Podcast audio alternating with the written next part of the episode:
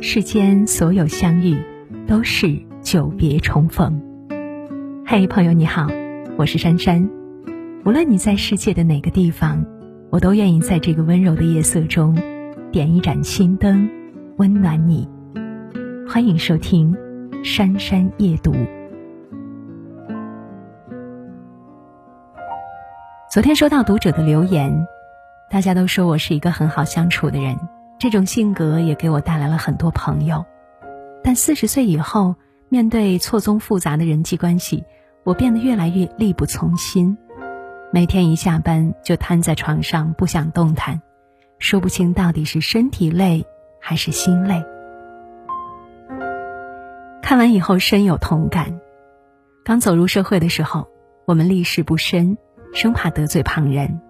对他人的请求总是费尽心思想着去成全，可是年岁渐长才发现，想要讨好所有人是一个永远也无法走出的怪圈，只会让自己越陷越深。《甄嬛传》里有一句台词说的很好：“人情世故这种事，不能周全大家，便周全自己。”人到中年，如果迎合他人太累。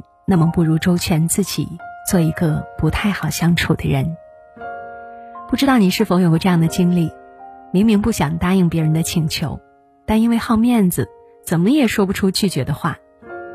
有时候已经在心里打好了腹稿，准备回绝，可是，一开口就又变成了没问题。许多人常常碍于面子，宁可为难自己，也要想尽办法让别人舒服。正如网上那句话所说：“世上活得最累的，就是那些不懂得拒绝的人。”微博网友老曹分享过自己的一段经历。老曹出身农村，靠自己的努力考上了一所不错的大学。经过十多年的奋斗，在城市里安了家，有了自己的事业。消息传回老家后，便不断的有亲戚来找他帮忙。趁着孩子暑假，能不能帮他补补课呀？你那侄子刚毕业，工作能不能帮忙安排一下？我家孩子快二十五岁了，还没对象，能不能给介绍一个呀？有些事情已经超出他的能力范畴，可是面对亲戚们的热切期望，他怎么也说不出那个“不”字。但他没想到的是，当乡亲们发现他能帮上忙，上门的亲戚就越来越多。要求也越来越多，几年折腾下来，他家人都快崩溃了。后来在一次聚餐中，他忍不住发了一通脾气，说大家以后不要再来往了。虽然当时场面十分尴尬，但自那以后，他们家终于恢复了清静的生活。古人说：“立威修负重，言轻莫劝人。”年轻的时候，我们总觉得自己有余力为别人撑伞。宁可委屈自己，也想成全他人。可是到了中年之后，时间精力都不再像以前那样充沛，面对别人的求助，千万别勉强自己。无论是朋友还是亲戚，帮忙是情分，不是本分。对别人的事情满口应承，透支了自己不说，还可能招来对方的怨怼。中年以后，每个人都有自己的难处。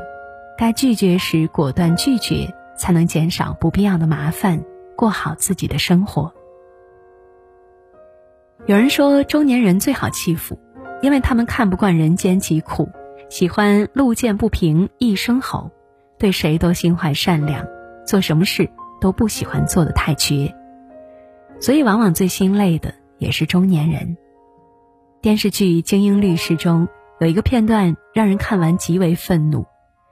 麦飞通过监控发现家里的保姆经常虐待自己的爷爷。有一次，他匆匆赶回家后，正巧碰到保姆在扇他爷爷耳光。麦飞当场决定辞退保姆，并且动了报警的念头。可是保姆却死赖着不肯走，恳求麦飞不要报警。他声称家里只有他一个人赚钱，要是报了案，他全家就完了，孩子也没办法上学了。对方声泪俱下的倾诉，让麦飞瞬间心软了。他不忍把对方逼上绝路，于是答应不报警。而保姆又继续央求他删掉监控视频。正当麦飞犹豫之时，保姆跪下来开始以死相逼，说要是被外人看见，他以后就更不能找活干了，只能去死了。麦飞再次心软，当着保姆的面删掉了视频。保姆这才心满意足，离开时口中还不停的念叨着：“你真是个好人。”不料想没过几天，麦飞就被拘留了。原来保姆自己拔了两颗牙，却谎称牙齿是被麦飞打掉的，还出具了轻伤证明，要求麦飞赔偿他一百万。一腔好心不仅没有换来对方的悔过，反倒是给自己招来祸患，这样的结果实在是让人寒心。《西游记》里有句话。恩将恩报人间少，反把恩慈变作仇。麦飞的经历从来都不是个例，生活中你我多少也都见过或者经历过大恩成仇的情况。有时候你原谅他人的过错，对方只觉得你软弱可欺；有时你体谅他人的难处，对方却认为你又傻又蠢。人到中年，历经了世态炎凉。看懂了人性复杂，便逐渐收起了善良。不是所有人都懂得知恩图报、投桃报李。善良的首要前提是要先保护好自己。古龙曾说：“年纪越大越贪财，只因为已经看透了一切，知道世上没有任何东西比钱财更实在。”确实如此，人到中年，基本上都活成了实用主义者。因为用钱的地方越来越多，不得不对钱斤斤计较。齐白石出名之后，同样广为人知的还有他的吝啬和不讲情面。一九二零年，他定下规矩：卖画不论交情，君子有耻，请照润格出钱。后来补充道：花卉加虫鸟，每一只加十元；藤萝加蜜蜂，每只二十元。减价者亏人利己。余不乐见。一九四零年再次新增一条：绝止减画价，绝止吃饭馆，绝止照相，持纸六元，每元加二角。卖画不论交情，君子自重，请照润格出钱，切莫待人介绍。因为这些不近人情的规矩，很多人诟病于齐白石的吝啬，但他们哪里知道齐白石的难处呀？齐白石的小儿子曾经回忆父亲时说：“经济上他很拮据，也是考虑到今后他有两家子人要养，常常有亲戚会到北京来看他，临走时再带走点钱。这两家的困难都压在他一个人的肩膀上，他的压力相当沉重。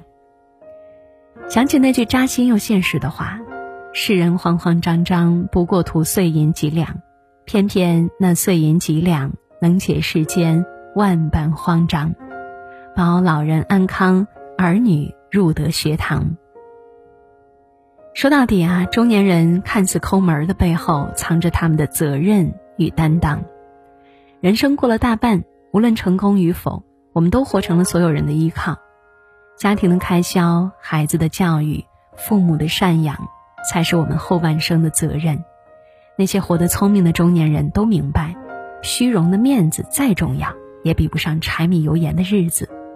让家人活得体面，才是中年人最大的体面。在一档节目中，马东问薛兆丰：“你会经常参加一些聚会吗？”薛兆丰回答说：“不会呀，因为时间成本太大了。”现实生活中，常常有人会为了融入集体而参加各种聚会，可到最后，非但没有收获友谊和认可。反而白白消耗了精力。行至中年，你终将会明白，比起人群里的热闹，家人间的陪伴更能够让人感到安宁和踏实。香港第一位女特首林郑月娥一直是别人眼中特别不合群的人。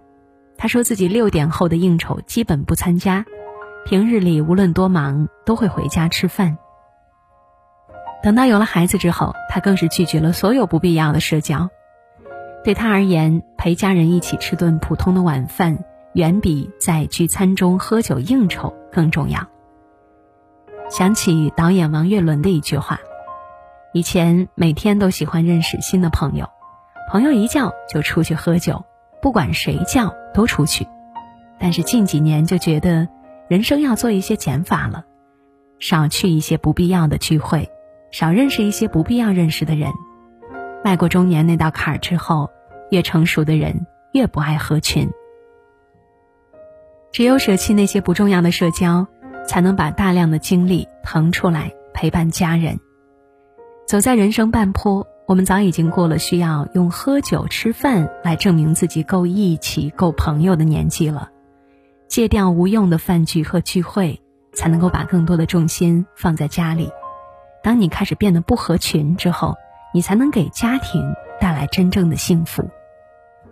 刘同在书里写道：“世上没有任何一种性格能避免得罪人，说话直会得罪小人，说话委婉会得罪急脾气，老好人会得罪有原则的人，圆滑的人会得罪聪明人。”人到中年，难免被世俗捆绑，总有太多顾忌。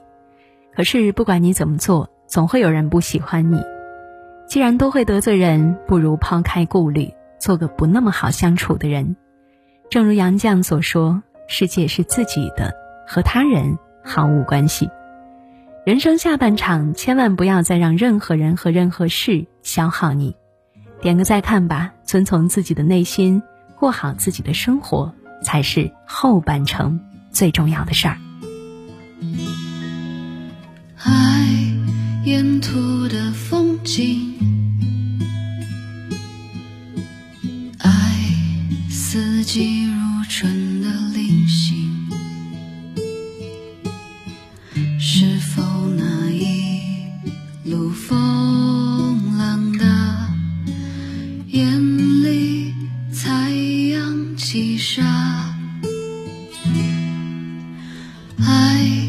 静静的枯萎，爱半山的红墙伫立，是否留恋傍晚时刻，世界尽头的光，想要歌唱的起。明星，为何只能孤独的降临？爱繁星的闪烁，爱城市霓虹的交错，是否这一程太颠簸，总是起起落？落，全力追赶的远方啊，细碎的烟草。